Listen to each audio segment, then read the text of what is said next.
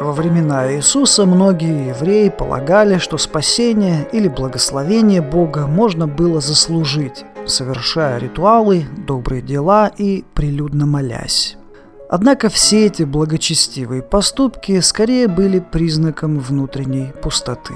Подобным благочестием можно было легко обмануть людей, однако не Бога, который смотрит прямиком в душу и читает все мысли человека. Иисус рассказал о том, как приблизительно рассуждает Бог на примере двух человек – фарисея и мытаря.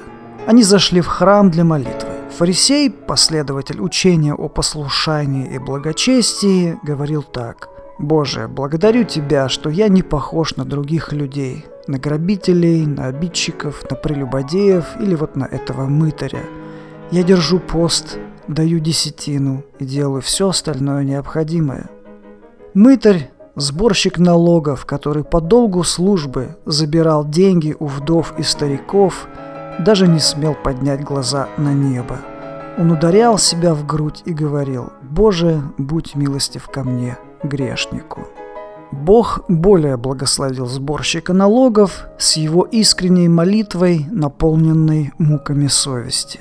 Проблемой фарисея было то, что он слишком много о себе думал и, как ему казалось, совсем не нуждался в исправлении – Иисус учил, что человеку стоит скорее унижать себя, чтобы найти дорогу для возвышения. Те, кто возвышают себя сами в своем разуме, будут вынуждены признать, что они не так уж и правы.